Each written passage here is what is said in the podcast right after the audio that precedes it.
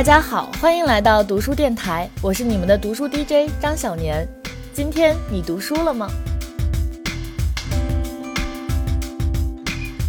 今天是我们的读书电台正式更新的第一天，现在大家都已经开始陆续的复工复学。那我们今天的第一封来稿呢，他署的名字叫杰百纳，我还特意发邮件问了他，这个字儿念解还是念谢？他告诉我是杰百纳。因为他有一个得天独厚的原名，所以杰百纳理所应当的成了他的外号。大家可以猜一下，这位杰百纳同学的原名叫什么？杰百纳说呢，他接下来要介绍的这本书，可能是他在这个漫长假期里读的最后一本书了。那让我们一起来听一下。呃，那么我想推荐的这本书呢，我猜会是我在这个漫长的假期里读到的最后一本书。它的名字叫做《巨流河》，作者是齐邦媛女士。如果对作者进行介绍的话，我会觉得他就是一位学者，但大多数的背景介绍里确实会提到说他的父亲是齐世英先生，说他的父亲是如何的优秀，如何的卓越。那这个我觉得大家其实在书里也可以看到，会对他的父亲有一个比较深刻的印象。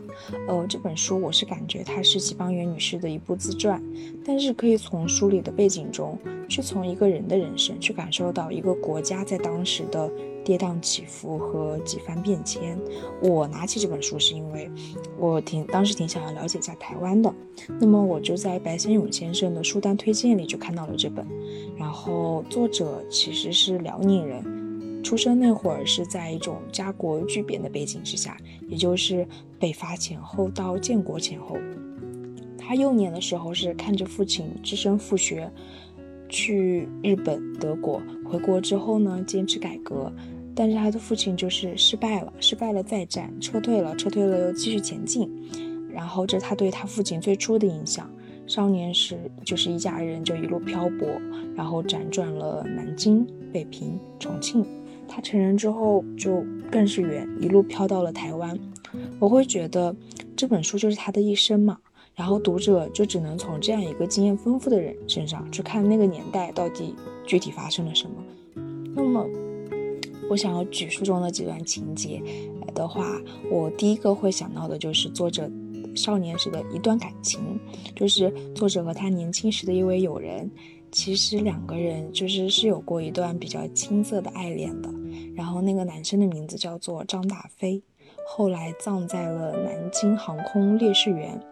我就是很喜欢他写给吉邦媛女士的一封信，他说：“我从军路上朝不保夕。”这些年都只会升空作战，全神贯注于天上地下的生死存亡，而你在朝向我祝福的光明之路走去。以我这必死之身，是无法对你说出我爱你的。我生前死后都只盼你一生幸福。呃，这个信就是在，就是也是他的一个遗书。那么在作者大学的时候，张大飞先生就已经战死了。我会对他们当时的这种感情思考很多，会觉得他们这几年没见到几面，甚至从来没有说过要在一起的，就是用信纸去记录各自生活的琐碎。两个人也在当时看来确实是完全不同的两条道路，早就做好了活下来我们就在一起，如果天人永隔的话，我们就别别再挂念了的打算。我会蛮佩服当时的这样一段感情的。那还有一段就是，作者在武汉大学毕业之后，是经历了一段人生空窗期的，然后他就先去上海走了走，发现不喜欢那里的霓虹灯光，然后又回南京再转一转，又去北平再待一待，就这样漫长的来回周转，停滞了一段时间，最后经长辈介绍。就竟然独自一人去台湾当一名教员，但当时台湾其实发展的并没有那么好，他也不知道他之后会一直滞留台湾，没办法再返回。当然这都是后话了。就我看书的时候是会想他在当时滞留时候的那种心境，到底是不是会像我这个读者这样焦虑呢？因为我会觉得，呃，读书嘛，就是会无限接近的去对标自己。那我现在是应届毕业生。然后今年考研失败了，那这几个月哭确实是不会哭，但是我我确实会很慌乱，因为我一下子就不知道下一步怎么办了。但是我从来都不敢想，就说那我就到处晃一晃，gap 这一年，去感受感受家乡的美好，好不好？我会觉得不好啊。我觉得这些话在今天说出来，甚至是不合时宜的。那作者当时的想法就比较简单，他就觉得去台湾好啊，如果没有亲人在身边，也不是不可以。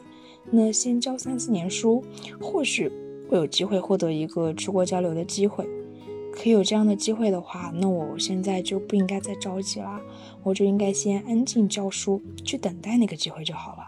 那我也是从这本书就是看完了作者漫长一生的经历，才发现我短暂的难受确实是不值一提的。嗯，这是这一段对我的感觉。那最后就是在当时的时候，其实他呃作者父亲的工作就是负责东北地下党的工作。那妈妈在南京就对那些，因为大家都是东北出来的人嘛，然后妈妈就对在南京对那些东北来的学生们会有一种东北人天生的亲近。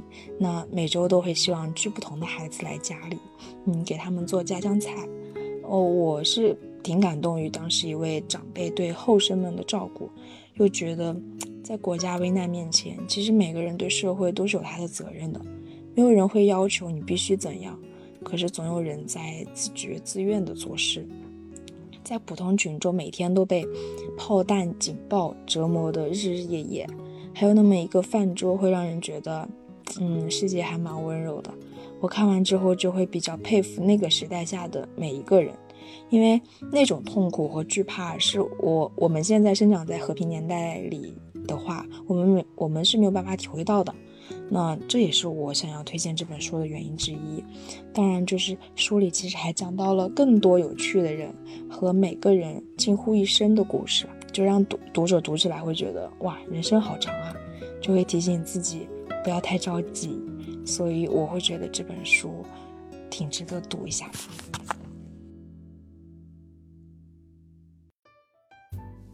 恭喜杰百纳同学成为我们这个小破电台播放的第一段读书音频。我选这段音频呢，其实是有几个小小的私心的。首先就是这位杰百纳同学的声音和口音，包括前后鼻音，也太像我一个本科的好朋友了。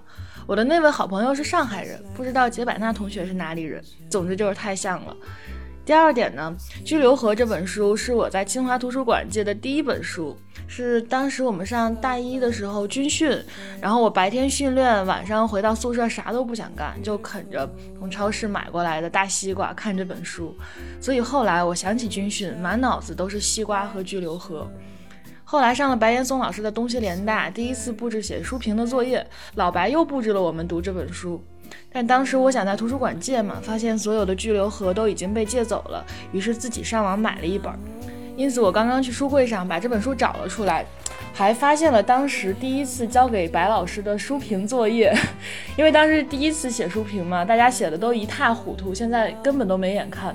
用白老师的话说，就是我们全是中国式语文的受害者，满篇都是华丽的词藻啊，自以为是的排比啊，但其实啥都没说。那说远了，那关于《巨流河》这本书的来龙去脉，我们的杰百纳同学呢已经讲得很详细了。我正好也翻出了这本书，就为大家读两段我印象最深的话吧。第一段是四三年的时候，张大飞最后一次去学校看邦媛，是这么写的：我出去看到他由梅林走过来，穿着一件很大的军雨衣。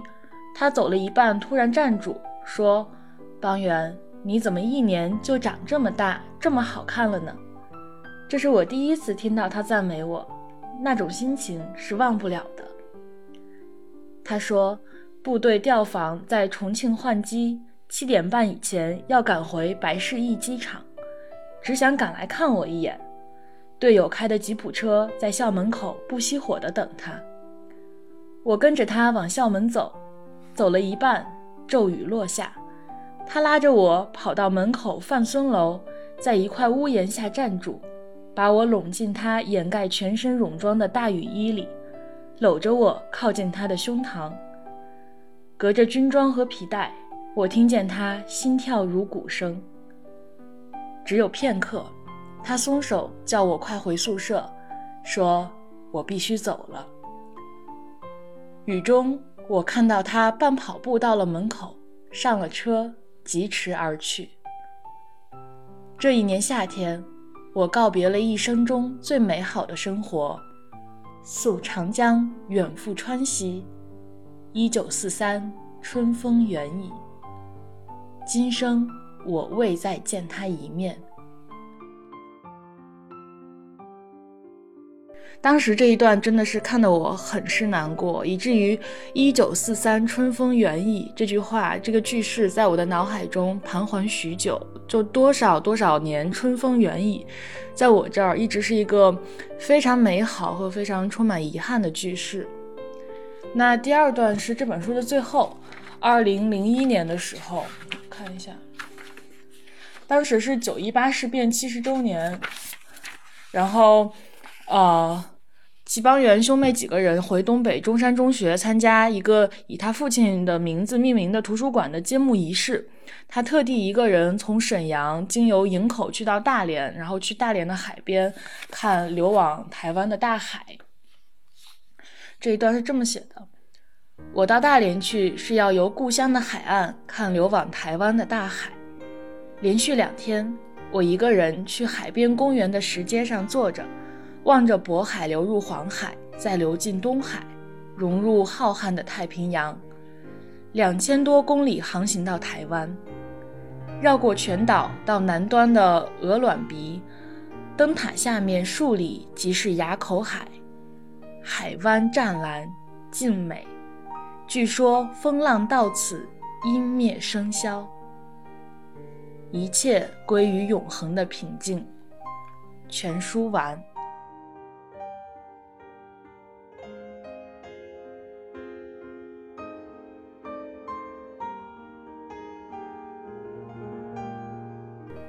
啊，我就读这些吧。我不小心发挥的有点多，让我们赶紧进下一段音频吧。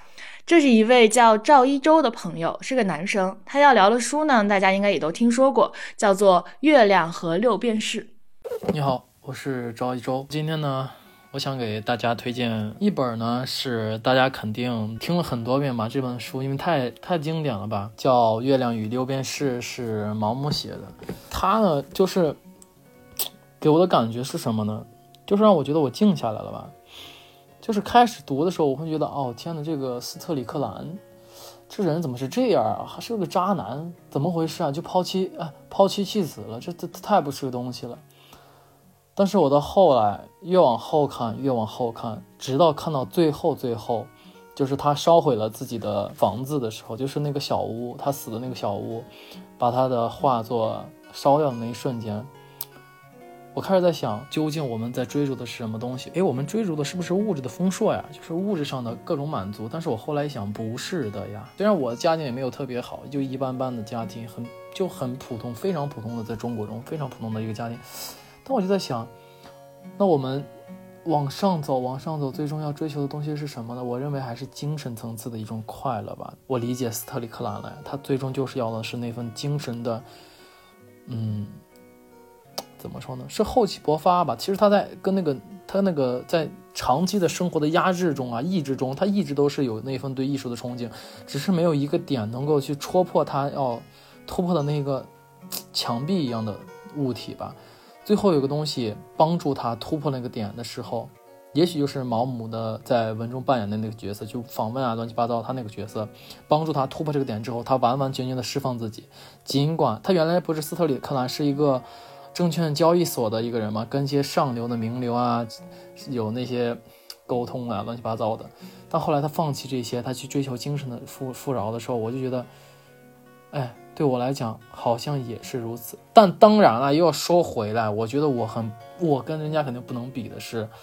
我是无法放弃这些的，但是这个也没有关系，因为这是我的追求，对吗？你像有人说许知远总是在说这代时代人什么啊，这代小孩什么没有经历过，嗯，什么类似于历史的大变革呀这一系列的，导致我们这一代人缺乏精神。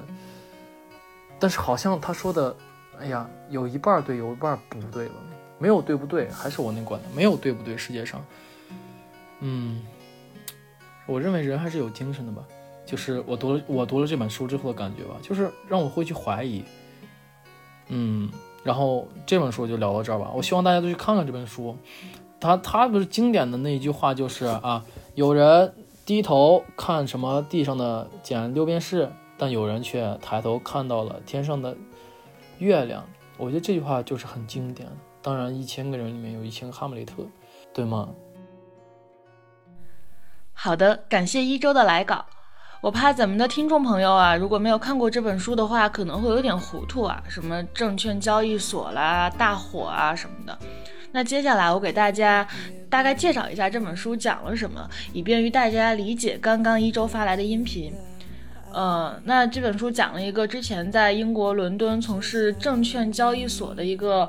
呃，经纪人他本来已经是算是社会的中产吧，已经有了一个非常牢靠的职业和地位，非常美满的家庭。但是他就迷恋上了画画，然后就弃家出走，先是到了巴黎，在巴黎也过得很不如意吧。然后最后就干脆远离了文明世界，去到了一个呃叫塔希提岛的地方，就是。在岛上呢，跟一个当地的呃土著的女人同居，然后创作了一幅又一幅呃震惊后世的伟大作品。那后来呢，他又患上了麻风病，然后眼也瞎了，然后在这个呃自己住的这个小房子里画出了一幅非常伟大的，好像是讲讲伊甸园的一个作品。然后在他死之前呢，又命令和他同居的这个土著女人把他的这幅伟大作品给一把火烧了。对，就是这样的一个故事。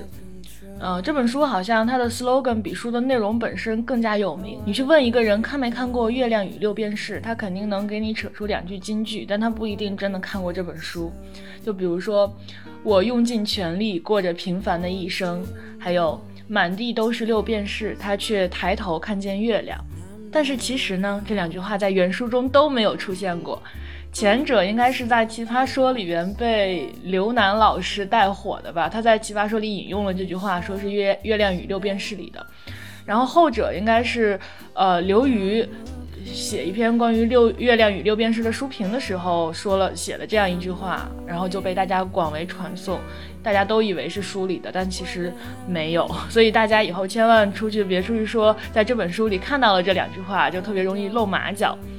那为什么这本书叫《月亮和六便士》呢？我看到的是有两种说法，一个是说六便士是英国价值最低的银币，代表现实与卑微；那月亮呢，则象征了崇高。两者都是圆形的，都闪闪发光，但是本质上却完全不同，所以它们就象征着理想与现实。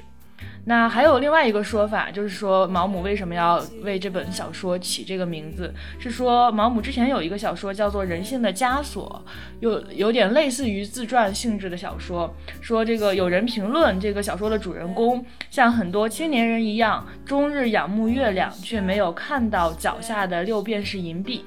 那相传呢，毛姆很喜欢这个说法，就用《月亮和六便士》作为了他下一部小说的书名。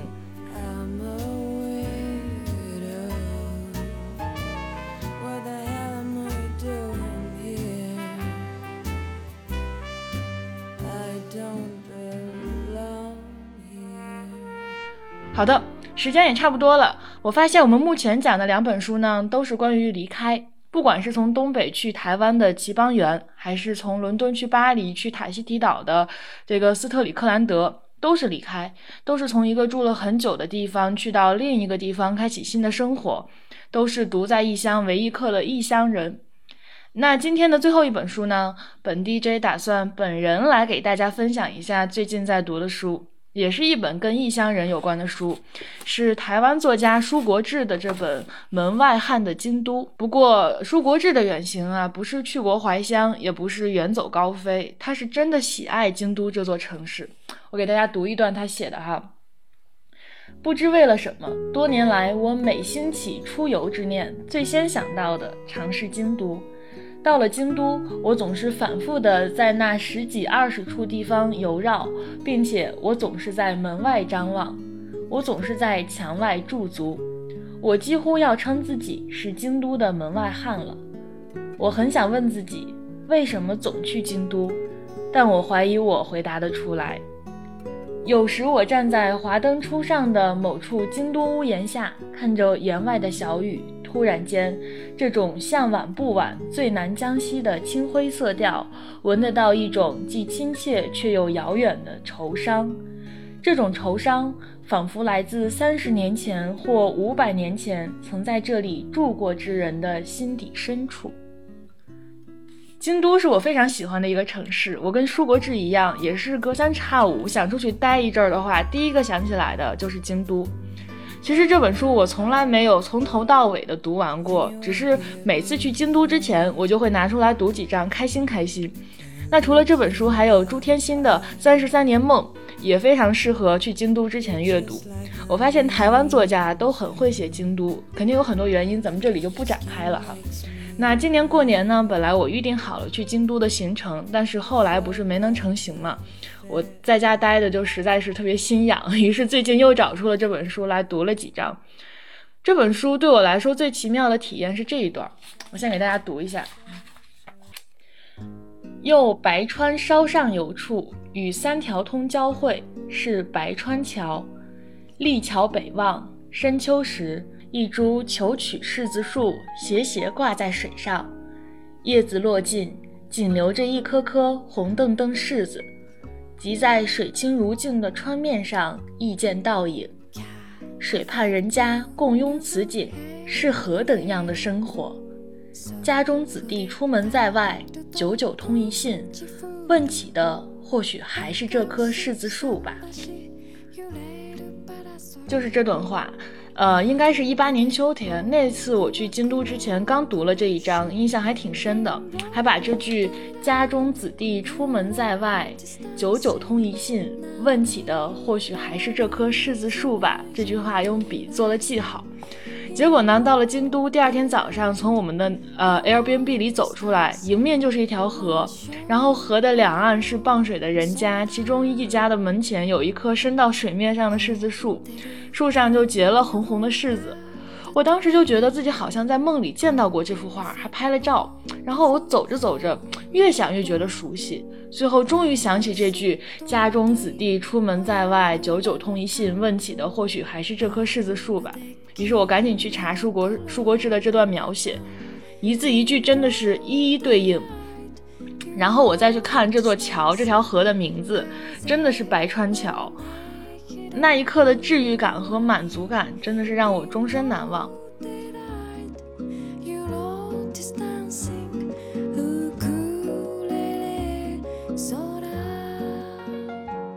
那说个题外话。呃，我知道舒国志是小时候看《锵锵三人行》的一个特别节目，叫《锵锵台湾行》，就是他们去台湾玩儿。其中有一期是他们去拜访了舒国志，找舒国志带他们游台北还是游哪里，我忘记了啊。那个时候我知道他应该是道长的好朋友嘛。后来我就买了这本书，发现这本书是理想国出的。我具体也不知道理想国看理想、梁文道之间的关系。但就觉得好像是我理想的生活方式，就是年轻的时候一起玩儿，一起激扬文字、闯荡江湖的朋友，一起做做节目也好，做做播客也好，当然各自也在各自的领域里面深耕。然后当你有作品要出版，或者说想做点什么事情的时候，我来力所能及的帮助你、成就你。然后你厉害了，你牛逼了，我与有容焉，仿佛彼此分离，却又彼此相依。最后大家提起你，总绕不开我；提起我，也总绕不开你。我觉得这样的朋友圈子就很很令人向往。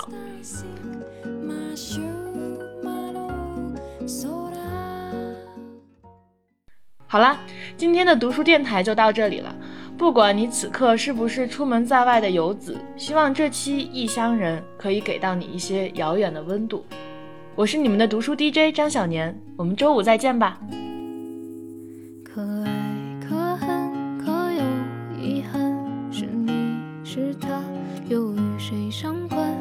喜喜欢欢，情情漫漫，是深岁月